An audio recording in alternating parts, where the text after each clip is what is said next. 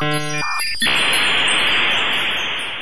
Bem-vindos e bem-vindas de volta. Bem, aliás, vamos mudar um pouquinho, vamos inverter um pouco a ordem desse negócio. Bem-vindas, bem-vindos e bem-vindes, Tinkers, todo mundo que tava com saudade do nosso podcast, todos os lugares do Brasil e também do mundo que eu sei que escutam esse podcast, porque aqui a gente consegue ver de onde que estão ouvindo e eu sei que tem vários lugares do mundo que as pessoas nos escutam, o porquê eu não sei, mas eu imagino que seja porque gostaram do nosso conteúdo. E bem-vindos de volta e eu queria agora que tivesse um Fred do iCarly aqui para colocar o negócio ao vivo aqui, aquele negócio, sabe? Dos, da plateia gritando.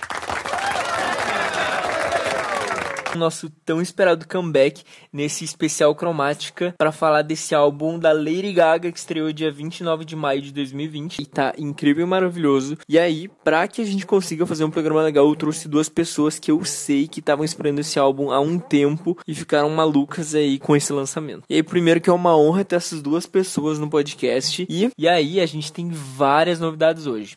A primeira delas é que agora nós somos o primeiro podcast Open Mic do Brasil. Tá, mas que conceito é esse? Microfone aberto é um show onde membros da plateia podem participar do show, geralmente sendo feito ao vivo em uma boate, clube de comédia ou cafeterias. E aí, na hora de escolher uma pessoa para, entre aspas, subir no palco e fazer parte da nossa lista de convidados, a gente vai levar em consideração originalidade, ser uma Yagzinha bem atualizada e gosto pela cultura pop. E então agora a gente não vai ter mais apresentadores fixos que nem era na outra era, e sim é sempre com convidados. E vai funcionar cada um falando de uma vez. Meu sonho de podcast se realizou nessa quarentena, porque agora cada um vai ter o seu lugarzinho de fala e não vai ser aquela gritaria que vocês estão acostumados de sempre, mas tudo por um bem maior, né? Porque tchau corona. Assim esperamos. Mas para ficar animado aí nessa quarentena para que a gente consiga, porque afinal a gente não pode parar, até pode de vez em quando, mas para a gente continuar falando aí né, da nossa de cultura pop, xingando Neymar, os Chernobyl, tudo, Carlinhos Maia. E para continuar fazendo isso, a gente vai continuar fazendo um podcast. Mas agora vamos ao que interessa. Teremos dois convidados muito especiais, Gabriel Marralém e o Marcel Stefanou. Eu vou deixar eles se apresentarem. Bom, primeiro eu que agradeço você por ter me convidado para poder participar do seu podcast. Para mim é assim, é incrível ter a chance de estar tá trazendo aqui uh, um outro lado, né? Que o canal, de certa forma, por ser focado muito num determinado nicho, eu acabo não tendo a chance de falar sobre algumas coisas mais pessoais. E você me dando a chance que eu agradeço de coração por estar tá fazendo isso. Oi, Paulo. Oi, pessoal. Queria primeiramente agradecer o convite. Em segundo lugar, me apresentar, né? Eu sou o Marcel Stefanou, sou gaúcho de Porto Alegre.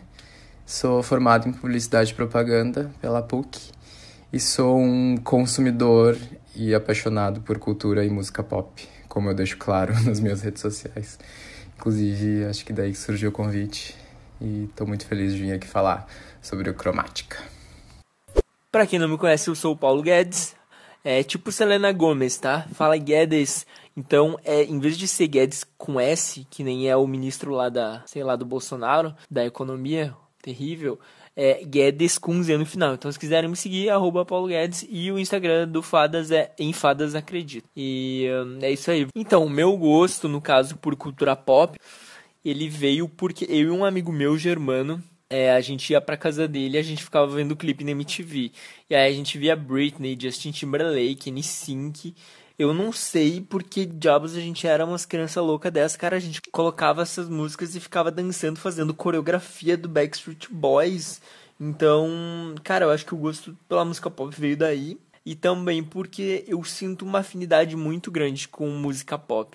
Inclusive, esse tempo eu tava vendo um negócio de música e eu descobri que quando a gente tem uma identificação com algum tipo de cantor ou de melodia, é, a gente tem a capacidade de cantar é, músicas nessa, nesse, nesse ritmo, assim, que esses cantores cantam. Então, Lady Gaga me aguarde nos charts que eu estou chegando logo logo. Mas, fora isso, como que foi para vocês? Vocês sempre gostaram de música pop e tiveram afinidade com essa cultura?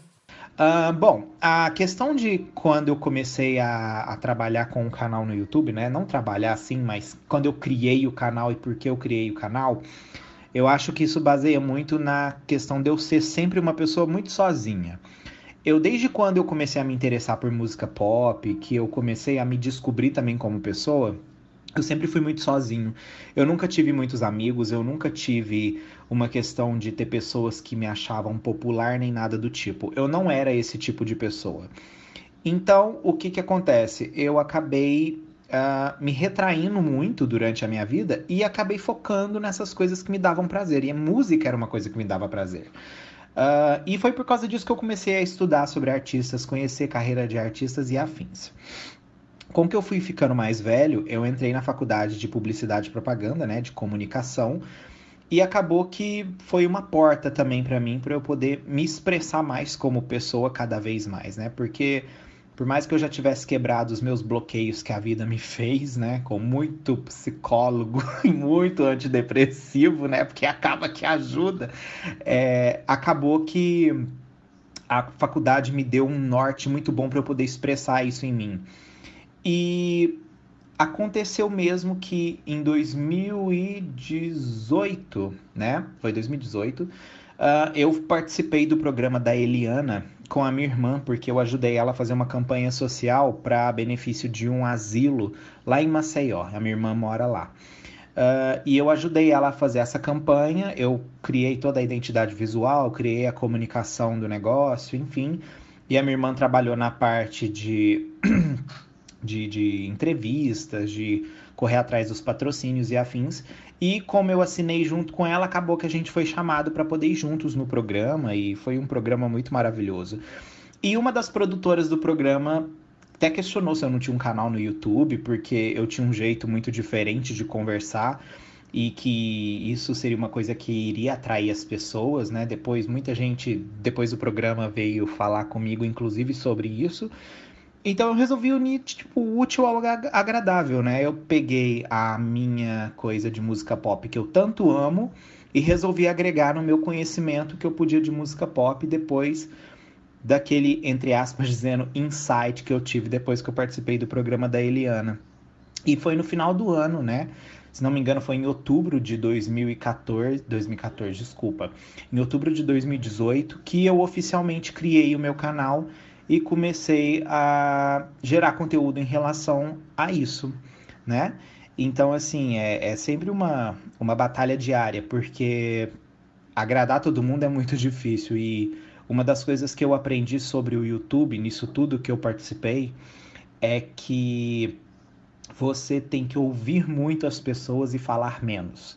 É uma coisa que, assim, virou meio que um segredo do porquê o canal tá crescendo tanto. Eu acho que é porque eu tenho ouvido cada vez mais o pessoal e eu tenho feito menos exatamente o que eu quero.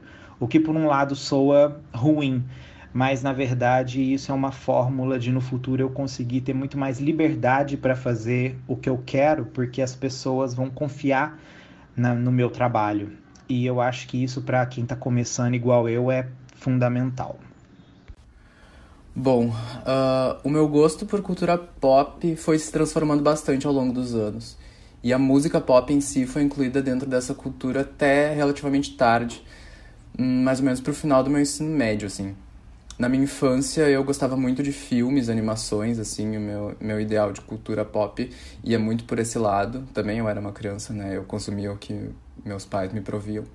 E aí na minha adolescência eu fui começando a descobrir as músicas que eu gostava comecei a ouvir muito rock, muito punk, muito pop rock, enfim, uh, coisas que estavam bombando muito durante minha adolescência, como Blink-182, Charlie Brown, Linkin Park, Green Day, aqui no Brasil, Forfã, Scratch.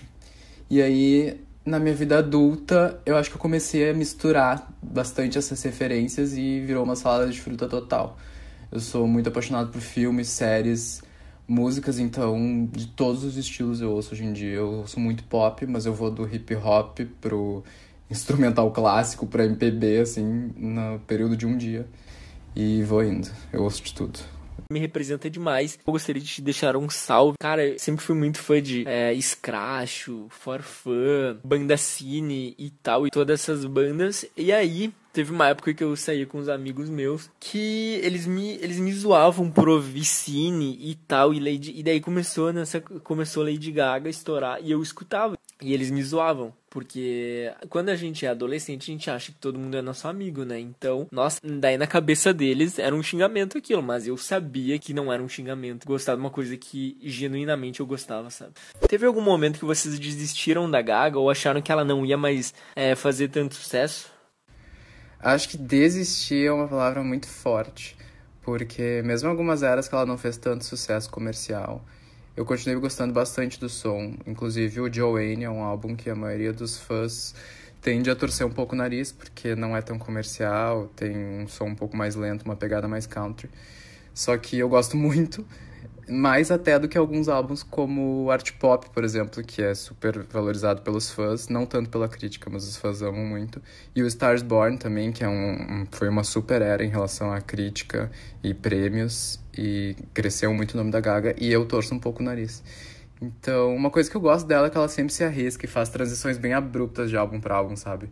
Ela tem um nível de carreira que ela não precisa se preocupar tanto assim com sucesso comercial, posições nos charts, e isso acaba sendo um ponto positivo para ela, porque acaba sendo mais interessante acompanhar. Teve um momento no art pop. Eu gostava da trilha sonora do filme Machete Machete Kills, que é o filme do meu diretor preferido, Robert Rodrigues, que dirigiu Pequenos Espiões, Sin City, A Pedra Mágica, vários filmes mais trash. E a Gaga tava nesse filme. E aí ela fez um lyric video dessa música. E é do art pop, né? E aí teve a ver com o filme e tal. Foi tipo um trailer assim. Então teve esse rolê com essa música. Mas depois do art pop, eu dei uma desistida assim dela. Porque eu não gostei gostei de aplauso. Eu achei muito. Eu não sei porque não me agradou. E aí tava tendo muito na época a batalha.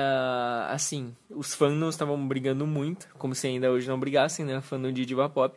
Mas estavam tendo muita briga da Lady Gaga com a Katy Perry. Tanto que teve um episódio especial em Glee que era a Kate or a Gaga. E aí eram as duas divas se enfrentando e eles tinham que cantar músicas delas. E eu lembro disso, tal. E aí eu era Team Kate, fui no show em 2015 no Rock in Rio e tal, mas eu já era Team Kate Perry. Aí eu dei uma hateada assim na na Gaga, mas eu amei Do What You Want que é do art pop também, ainda mais quando ela lançou com a Aguilera, né?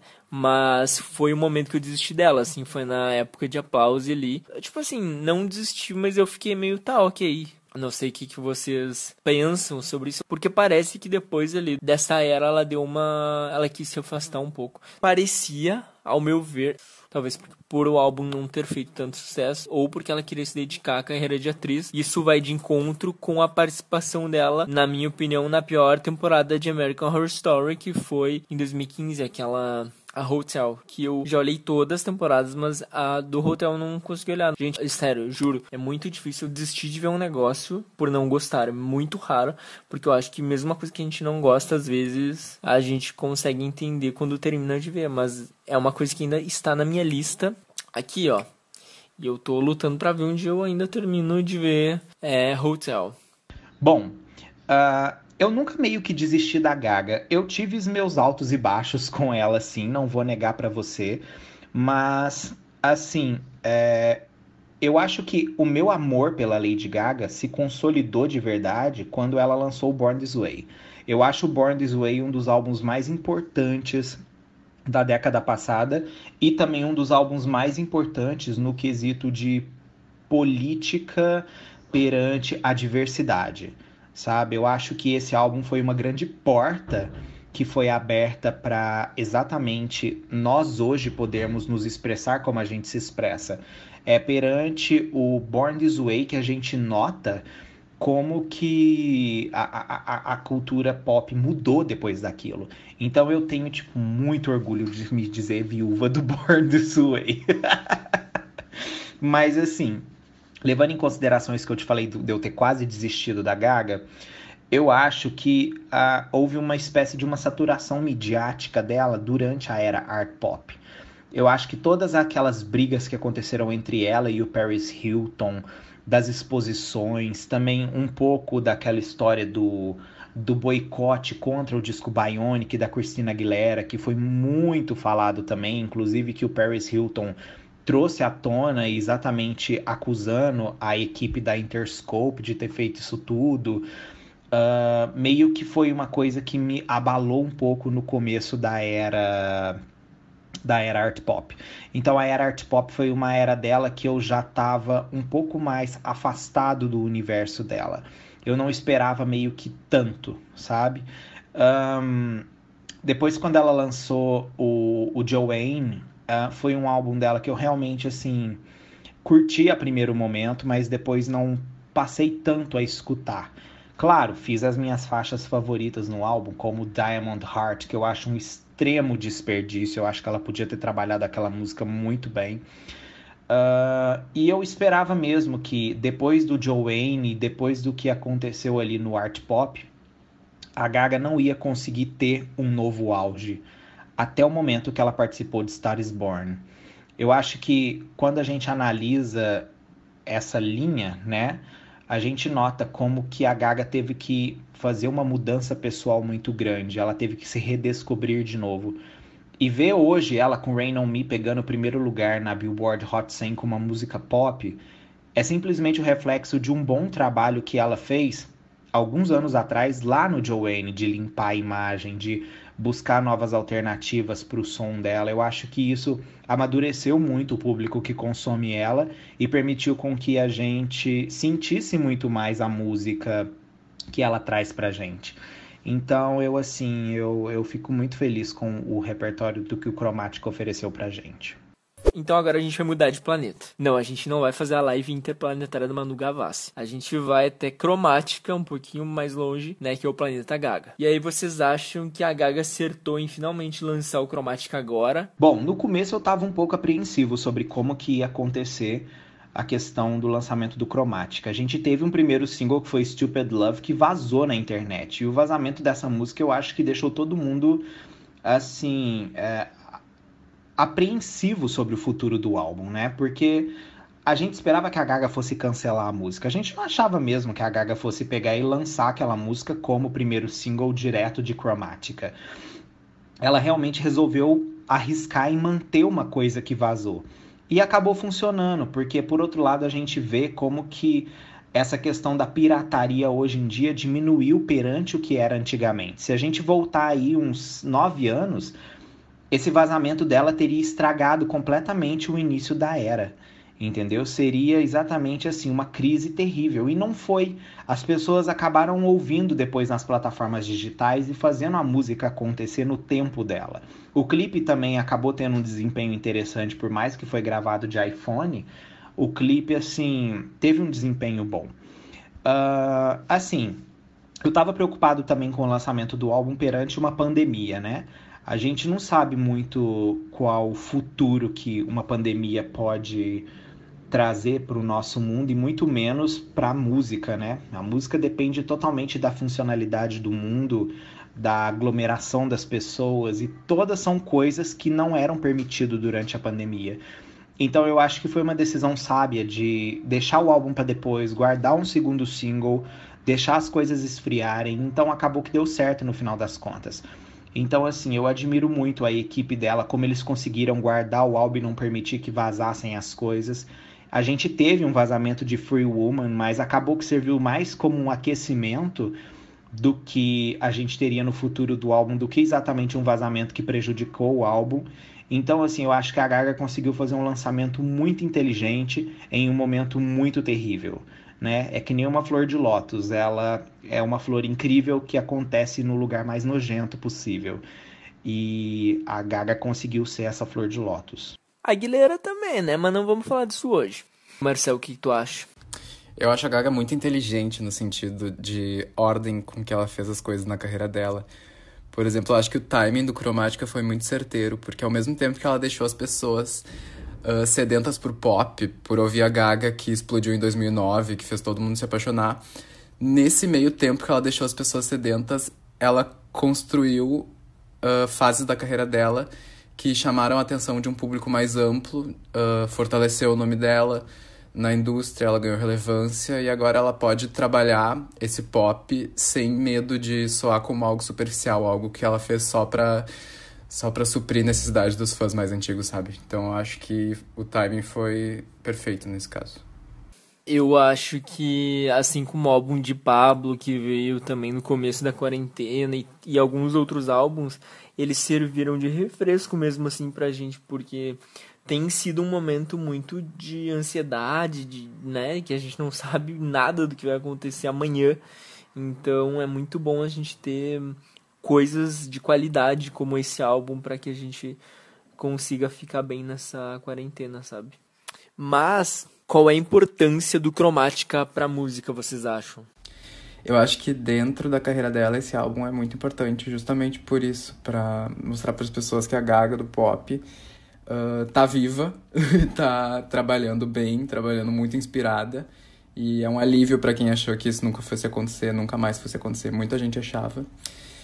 Mas acho que para um cenário maior, uh, em relação à a, a história da música, é muito cedo para avaliar o impacto de um álbum que tem menos de uma semana, no momento que eu estou gravando isso.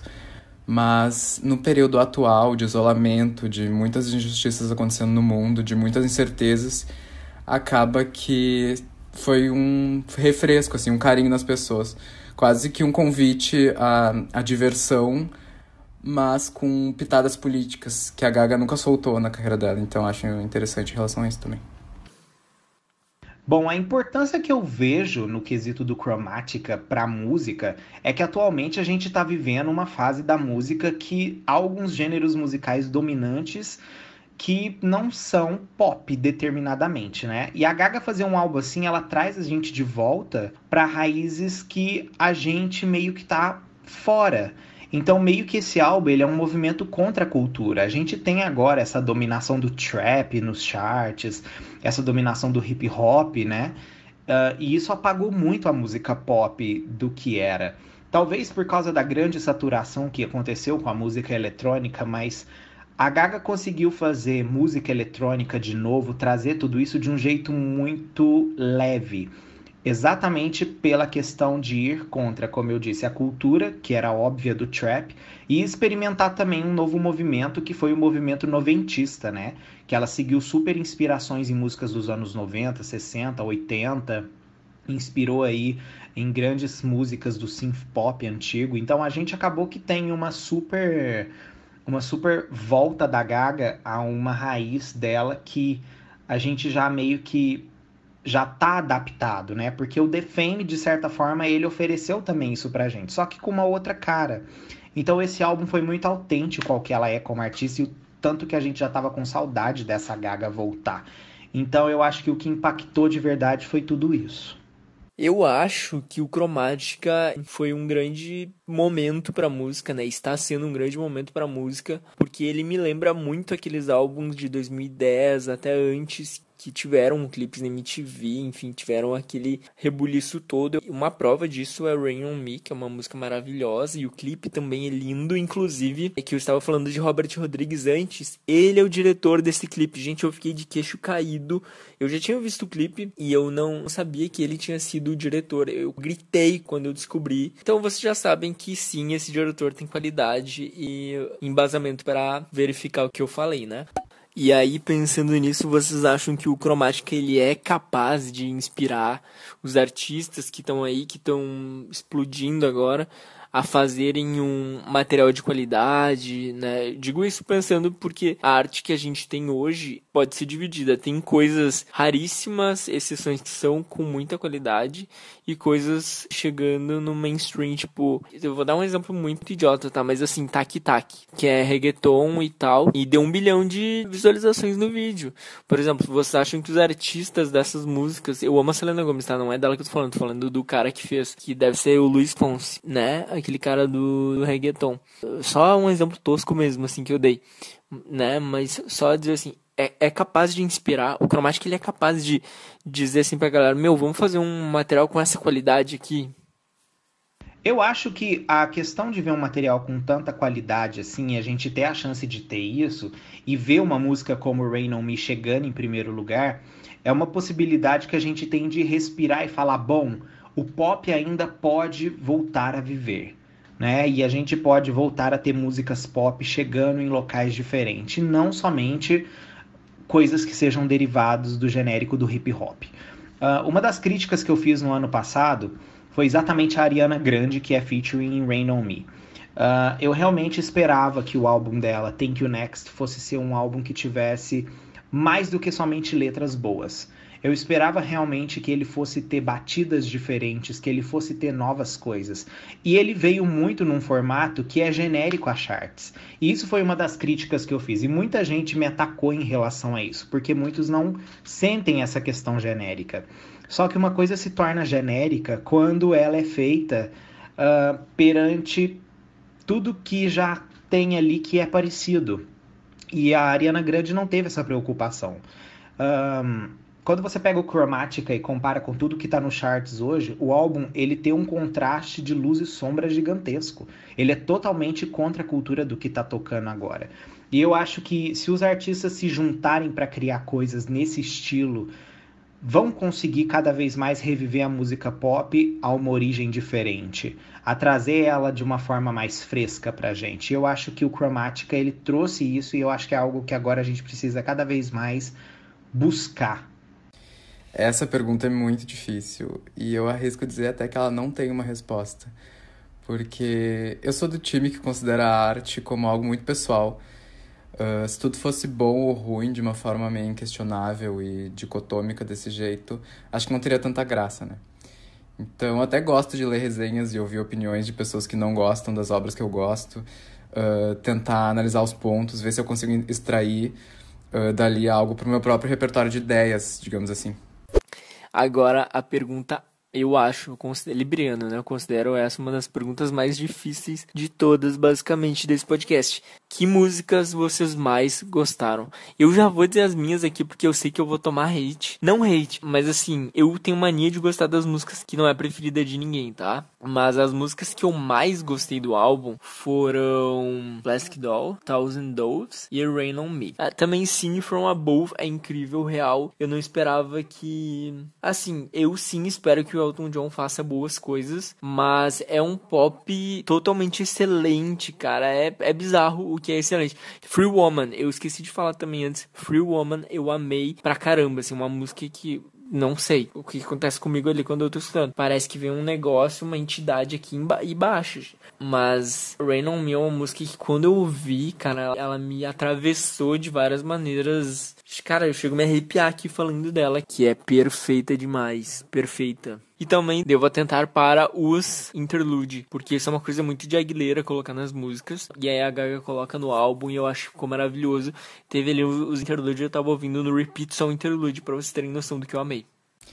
As minhas favoritas já mudaram 20 vezes completamente. Eu não vou conseguir dizer uma só, mas nesse exato momento seriam Free Woman, Babylon, Sign from Above e Enigma. E não me peça para colocar em ordem, porque não vai rolar. Bom, falar da música favorita não é muito fácil não, tá? Eu assim, eu confesso que eu fiquei viúvo do álbum todo. Eu achei que o álbum todo ele é maravilhoso, mas eu vou destacar as minhas favoritas. Uh, Alice foi uma música que eu me identifiquei de primeira e até agora eu tô ouvindo 700 vezes no dia. Uh, Rain On Me, incrível também, é tudo que eu tinha pedido numa música pop. Fun Tonight foi uma música que na minha primeira escutada eu tive um pouco de receio, falei, hum, isso daqui, principalmente na primeira, na primeiro momento ali, que eu esperava que o primeiro refrão ia ter uma explosão da música, que ia ser aquele negócio, e não aconteceu, eu fiquei meio assim. Só que quando a música vai continuando, você não se cansa da música. E aí ela tem aquele momento da grandeza dançante, de toda aquela mensagem que ela traz. Então acabou virando uma das minhas favoritas no álbum. Sour Candy foi outra música que eu babei também pra caramba porque eu achei incrível a combinação dos instrumentos, eu amei o Blackpink na música, cantam uns trechinhos em coreano, a Gaga arrasa também, ficou incrível Sour Candy. Enigma foi uma música que me surpreendeu também muito, exatamente porque quando eu escutei, ela me trouxe uma sensação nostálgica como se eu já tivesse ouvido ela. E depois eu fui entender que ela era similar a Hallucinate da Dua Lipa do álbum Future Nostalgia dela, que é outro álbum também desse ano que eu amei. Uh, mas essa sensação nostálgica, né? Independente de soar similar, é nostálgico as duas músicas. Então, meio que eu fiquei muito sentido com aquilo. E Sign From Above, lógico, né? Que com featuring com Elton John, que é uma música que eu nunca esperava ver o Elton John cantando música pop daquele jeito.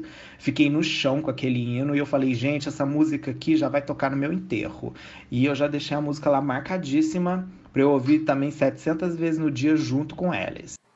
Tem alguma música que vocês acham que não é tão necessária no álbum? Essa pergunta eu vou dizer para vocês que eu não tenho resposta para dar, é muito difícil, mas a primeira vez quando saiu o é que cara, assim, ó, tinha, imagina, saiu Stupid Love, Stupid Love, Aí depois o segundo single, Rain On Me, que é uma música 10-10, né? E aí a Lady Gaga solta o Sir Candy. E aí, cara, eu tava com uma expectativa muito alta que fosse um featuring tão bom quanto Rain On Me. Não que não seja do mesmo nível de qualidade, não é. Mas eu tava esperando uma música excelente. E é uma música boa. Então a primeira vez que eu ouvi o Sir Candy, eu tava com uma expectativa muito alta e eu não gostei tanto quanto Rain On Me. Mas depois na segunda vez eu já tava louco assim dessa música eu tenho muito essa coisa da primeira ouvida. Então, a primeira ouvida, as que eu menos gostei, foi Babylon, eu acho. Porque para mim poderia terminar com Thousand Doves, que é uma música incrível. Então, Babylon acho que tá na ordem errada. Eu acho que deveria ser a 15 e não a 16 música. Mas 911 eu achei ela muito robotizada. Inclusive o começo, se vocês ouvirem os primeiros segundos dela, primeiros 3 segundos é igual Bad Romance. Eu achei uma música muito cópia, mas eu gostei já depois. Então, o que eu menos gostei do álbum, eu acho que foi Babylon. Eu acho que é essa, sim. Uh, não é que tenha música que eu não acha tão necessário no álbum, porque o álbum funciona todo junto, mas quando você ouve o álbum todo, Stupid Love é a última música que eu acho que me remete esse álbum. Eu acho que tem tantas músicas no álbum fortes que se a Gaga não tivesse lançado Stupid Love como primeiro single e ela talvez tivesse lançado Rain on Me ou tivesse lançado Alice como primeiro single, a gente ia ter muito mais contato com o universo de cromática do que eu acho quando a gente teve com o Stupid Love. Então, Stupid Love é uma música meio que passa um pouco batida quando se ouve o álbum todo para mim. Eu vou ter que dizer Stupid Love. Eu não gostei muito de primeira. E aí o clipe fez o meu ranço crescer um pouquinho mais. Agora, no álbum, eu consigo entender que ela exista ali, porque ela existe ali, mas pra mim, se ela não existisse, não faria tanta diferença. Antes o Marcel falou de Joe Wayne e eu não comentei nada. Realmente eu gosto muito também do Joe Wayne. É, as músicas fizeram muito sentido para mim, principalmente ano passado que eu perdi uma amiga e quando eu escuto a música Joe Wayne mesmo, cara, me lembra muito ela e tal. E também tem a música nesse álbum John Wayne, que é incrível, que é uma música que eu não entendo porque o Gabriel pode explicar nos próximos podcasts ou nos vídeos dele, porque que aquela música não fez tanto sucesso, mas eu acho um hino aquela música, de verdade. O clipe é maravilhoso, é tudo maravilhoso. E eu não entendo porque flopa às vezes essas coisas. Mas sobre esse álbum, eu acho que assim, como eu disse, ele é um álbum que veio para trazer a sonoridade dos álbuns pop de 2010 por aí, antes até da primeira década do, desse século, né? E eu acho que tá incrível, eu acho que é um álbum completíssimo. Assim, todas as músicas são praticamente boas, tem ali uma ou duas que eu discordo totalmente que deveriam estar no álbum. Inclusive, meninos, eu descobri uma coisa impressionante. Eu descobri que na versão japonês do álbum tem uma música extra. É isso mesmo, tem uma música exclusiva do Chromatica que você ainda não ouviu, você pode, se você me pedir, eu passo o link, eu tô brincando. Até passo. Mas é uma música chamada Love Me Right, que ela tá no japonês, porque normalmente nos álbuns Target ou na versão que vai pro Japão, tem sempre uma música extra ou duas ou mais. E aí da Gaga tem. Fica a dica para vocês ouvirem também que é uma música maravilhosa. E a minha música preferida do álbum é Love Me Right, mentira. Mas quase é porque é muito boa de verdade, assim como todas as outras. Mas então é um álbum incrível que, cara, realmente veio pra ficar. E esse álbum, ele é um marco no pop.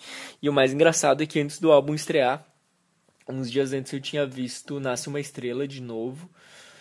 E parece que ela pega a Ali, né, que é aquela cantora pop do filme, e ela encarna a Ali em alguns momentos, mas mesmo assim, parece que a Gaga chegou no auge da sua maturidade e fala: Bom, se eu quiser ser a Ali, eu posso ser a Ali, mas eu também posso sair desse papel porque eu sou maduro o suficiente para entender esse papel. Ela não é mais uma boneca com um chip da mídia, como ela fala na música Plastic Doll, que todo mundo pode fazer o que quiser e sexualizar e bem entender, porque eu entendo do meu corpo, eu entendo das minhas regras, cara, maravilhosa. Eu acho que é um auge, eu acho que pessoas que querem entender um pouco melhor, é... deem uma olhada nas letras, prestem atenção. Quem for ouvir também no Spotify, tem uma Behind the Lyrics que aparece o significado das músicas e tem de cada uma. Eu acho que ela se preparou muito para esse álbum, ela investiu muito, produziu muito bem, né? Investiu muito dinheiro. Tem vários produtores legais, Skrillex, Blood Pop, Julia Michaels, tem uma galera muito boa. Hum, comentários gerais do álbum. O meu álbum favorito da Gaga pra vida é o Born This Way. Acho que muita gente pensa como eu, mas o Chromatica veio para me confundir. Então, provavelmente ele seja o meu segundo favorito. Ele briga com Born This Way, então, como fã, posso ter certeza que isso é um elogio bem grande. Bom, eu rasguei os elogios aí, né? Então, assim, para mim é ótimo. Eu acho o álbum sensacional. Todas as músicas são muito boas. A imagem da Gaga também nesse álbum tá muito legal, porque ela não carregou a imagem dela como ela carregava antes, e ela conseguiu ter beleza misturado com a parte da arte. Ela não queria mais ser aquele negócio do freak, freak, freak, freak, né? Ela queria saber fazer uma coisa muito mais com beleza. E ela trouxe, tanto que eu vejo que hoje ela tá no auge da beleza dela, né? Até perguntei lá no meu Twitter, falei, gente, o que, que a Gaga fez no rosto dela? Eu quero tudo num potinho, porque a bicha tá num nível de beleza que não é mole. Eu acho que esse ano tem muita coisa boa para sair ainda, mas vocês acham que a gente já pode falar em melhor álbum do ano? É muito difícil para mim dizer um álbum favorito do ano. Eu sou muito ruim com, essas, com listas e elencar favoritos. Mas eu acho que vou dizer o álbum que eu mais ouvi, acho justo. Que é o Sawayama, da Rina Sawayama, que é uma cantora pop japonesa, mas acho que ela mora em Londres. Acho que é isso. Então ela canta em inglês uh, e algumas coisas em japonês. E é incrível, é uma mistura de pop com heavy metal, com RB é uma mistura muito louca e muito coesa, faz muito sentido. E ela é uma artista bem recente, acho que ela deve ter começado faz uns 5 anos. Tem várias músicas soltas no Spotify, singles soltos, e tem esse álbum, Sawayama, que foi lançado esse ano. Recomendo muito, muito. Dei uma chance. Bom, álbum do ano é uma coisa que, assim, eu vou dizer para você que eu ainda tô indeciso. Particularmente, o que eu mais gostei esse ano foram três álbuns principais foi o álbum da Gaga, o Chromatica, né? Uhum. O Future Nostalgia da Dua Lipa e o álbum do The Weeknd, o After Hours.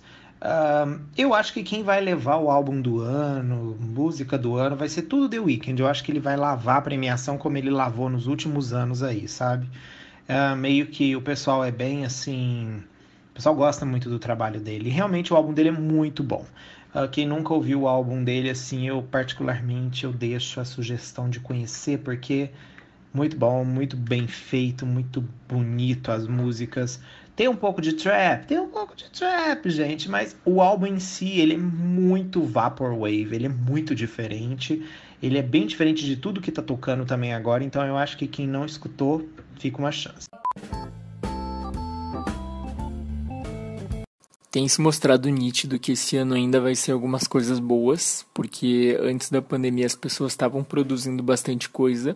Inclusive, eu tô há muitos anos e acho que vocês também esperando o álbum da Rihanna ser produzido, mas eu perdi as minhas esperanças já. No, no meu caso, eu acho que esse ano a gente teve algumas coisas boas. Tem agora o álbum do BTS, com uma música que já saiu da House, que eu gosto bastante, que é uma das coisas que eu mais gosto no álbum deles. E inclusive o álbum da House, mesmo Maniac, é muito bom, bem produzido, assim, não acho que seja o melhor, mas uma das melhores músicas é com essa parceria que ela fez também com o BTS, que eu acho que foi uma parceria dupla, né? E, que é, é, como é que é o nome da música? É Sugar's Interlude, e é ótima música incrível, quem não conhece dá uma procurada, é, se escreve Suga, Sugas Interlude, e Eu gostei muito também do álbum da Hayley Williams, que ela é, primeiro lançou solo um álbum e tá muito bom mesmo. Quem não conhece, dá uma olhada, é Petals for Harmor. Tem também uma banda que quase ninguém conhece, mas eu descobri graças ao How to Get Away from Murder, que é Perfume Genius, que é uma banda mais indie, alternativa, ótima. E tem a minha diva incrível, a Selena Gomez, que eu gosto muito mas eu acredito que o álbum dela tenha saído melhor na versão deluxe, que tem três músicas incríveis que não estavam na primeira parte do álbum. Mas eu acredito que até então são esses os melhores do ano até agora, que eu ouvi, né? Porque teve álbuns que eu não ouvi ainda.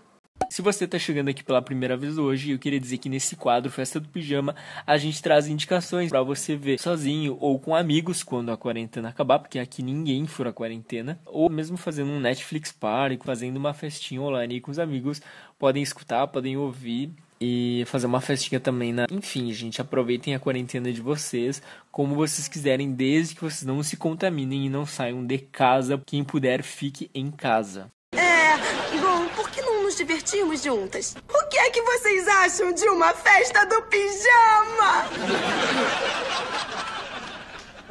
Você está convidando a mim para uma festa do pijama? Vamos ficar todas de pijamas fazendo as unhas? É, e podemos fazer uns doces. Doces! Muito bem. Eu vou à sua festinha do pijama, mas só com uma condição. É melhor ser divertido. No meu festa de pijama de hoje, eu vou indicar uma série do Ryan Murphy, que estreou na Netflix, que é a série Hollywood, que é uma série incrível de apenas sete episódios, que mostra o sonho de viver de filmes em Hollywood na era de ouro, que é ali anos 40, 50.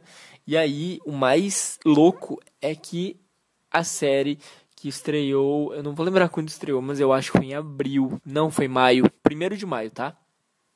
Essa série ela estreou em 1 de maio e ela traz a pauta da representatividade no cinema, porque eles querem colocar de protagonista no filme uma mulher negra, só que o dono do estúdio não aceita e tal, porque ele diz que a mídia vai cair em cima dele, que ele vai deixar de lucrar. E aí o resto vocês vão ter que assistir a série para entender um pouco melhor.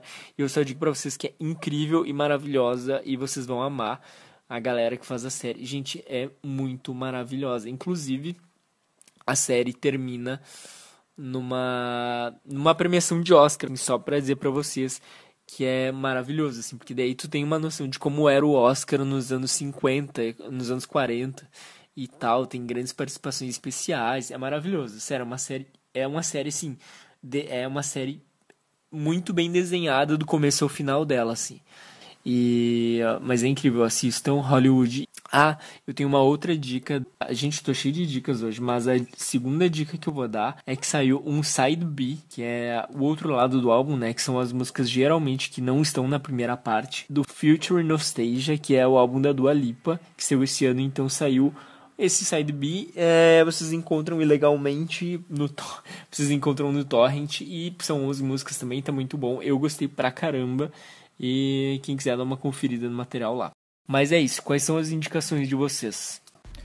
Bom, eu escolhi para recomendar três coisas de universos bem diferentes. Eu vou recomendar um site, um youtuber e uma cantora.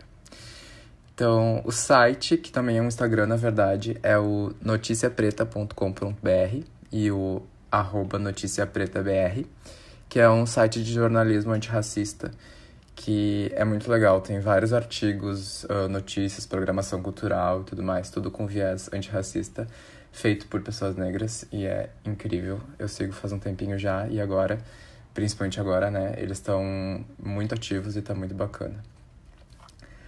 Uh, o youtuber que eu vou recomendar para vocês é o Anderson Vieira. Ele faz análises, listas, resenhas tudo dentro do universo da música pop. Então acho que é bem o assunto do podcast e acho que vocês podem gostar.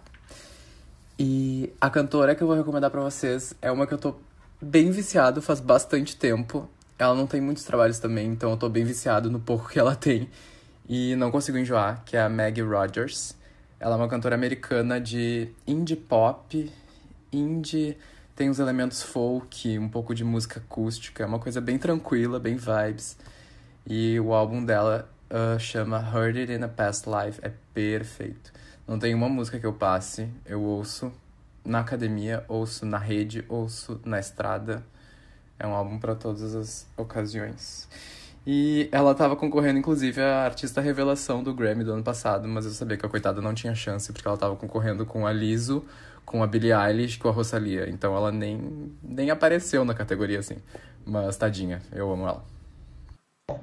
Pro Festa do Pijama, eu quero fazer uma indicação, porque assim, como eu disse aqui durante todo o negócio, fiz várias referências, vocês têm que entender uma coisa sobre mim, gente.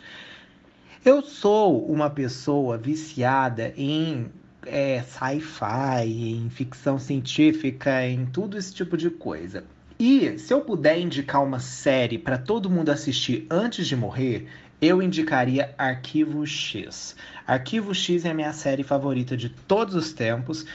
E quem gosta de cromática e assiste Arquivo X, você vai enxergar de outra forma o universo, porque o negócio lida com alienígena, lida com sobrenatural e tudo isso, e eu acho que quando você pega esses trabalhos que tem muito essas temáticas, a gente acaba ficando mais alucinado e mais fascinado ainda. Então, eu deixo a sugestão Arquivo X. Tem 11 temporadas? Tem 11 temporadas, gente, mas vocês vão gostar muito. É muito maravilhoso, é muito bem feito, um roteiro ó, belíssimo.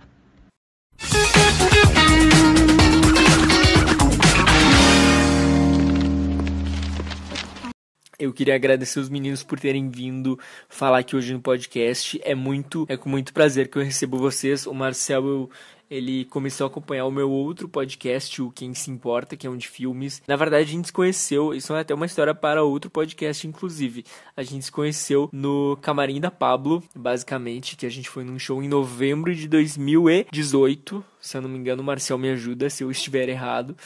E o Gabriel eu conheci num tweet aí aleatório, era sobre música pop, alguém curtiu, assim, vi que várias pessoas curtiram. E eu fui entrar no perfil dele, descobri que ele era youtuber e tinha um conteúdo muito bom de, de música pop mesmo e de cultura pop. Então, sério, gente, pessoas que gostam de música pop no Brasil precisam conhecer o Gabriel a voz dele, a entonação dele, eu acho que ele fez um curso de comunicador mega blaster incrível, porque ele é realmente muito bom. E a gente anota, sério, peguem uma caneta anota, ou anota no bloco do celular, se você tá na rua e está sem uma caneta. Presta atenção. Gabriel Marlem vai ser um dos maiores youtubers desse Brasil, porque não é possível. Gente, ele posta cinco vídeos, eu acho, por semana, se não posta mais tá? E é incrível porque me dá uma motivação, porque às vezes eu tô ali matando o tempo para editar um vídeo, o cara tá lá postando vídeo novo, só deixa eu subir a notificação dele. Acho maravilhoso, acho um hino. As informações dele são muito boas. Ele traz coisa da Britney, Free Britney, gente. É isso, todo mundo que escuta esse podcast há um tempo sabe que eu sou é, Brit fan, sou da B-Army, sou Brit fan, sou também muito fã da Hiller Duff. E espero que o Gabriel faça um especial Hiller Duff breve. E muito obrigado pela participação de vocês aqui nesse podcast. Bom, para quem não conhece o meu canal ainda, eu quero convidar vocês, assim como também me seguir no Instagram, me seguir no Twitter, tudo Gabriel Mahalen. Eu não tenho é, nicks diferentes nem nada do tipo. Arroba Gabriel Mahalen no Instagram, arroba Gabriel Mahalen no Twitter e Gabriel Mahalen lá no YouTube que vocês vão ver. Eu posto vídeo todos os dias, todos os dias tem um vídeo novo lá sobre algum álbum, alguma era, algum artista. Eu sempre deixo os comentários em aberto para o pessoal ir lá e comentar quem que eles querem ver no canal, enfim. É, para mim, assim, é, é maravilhoso poder ter a chance de cada vez mais conversar com o pessoal e fazer conteúdos que eles gostem de assistir, porque eu tenho muito prazer em fazer. Então já agradeci os meninos por terem participado. Vou agradecer de novo. Muito obrigado pela disponibilidade de vocês e por terem se disposto a participar desse programa. As pessoas que escutarem, marquem eles, por favor, aí nos seus Instagrams. É, eles são incríveis, maravilhosos. Muita cultura pop com esses dois. E eu espero que eles voltem mesmo, porque os dois entendem muito de cultura pop. Eu que agradeço você por ter aqui me ouvido durante todo esse tempo, por ter me deixado falar tudo o que eu queria. Muito obrigado mesmo pelo convite, te agradeço de coração. E espero que você me chame mais vezes para poder fazer, porque eu vou amar, tá bom? Obrigado mesmo, viu? De coração. Eu queria dizer que era para esse podcast ter três convidados, tá? Eu tentei convidar a Manu Gavassi, mandei eu tentei contato com ela, mas é muito difícil achar essa guria, porque, assim, a gente tem contatos, mas, cara, conseguir chegar na Manu Gavassi é difícil. Eu tentei falar com ela no direct, mas ela não respondeu ainda, porque esse podcast não é grande o suficiente, mas ainda será. Escutem o que eu estou falando, porque a gente acredita em fadas e quem acredita em fadas geralmente conhece fadas, tá? Então, é, a prova disso eu vou postar nos stories do Fadas, lá nos stories, então siga a gente e até a semana que vem.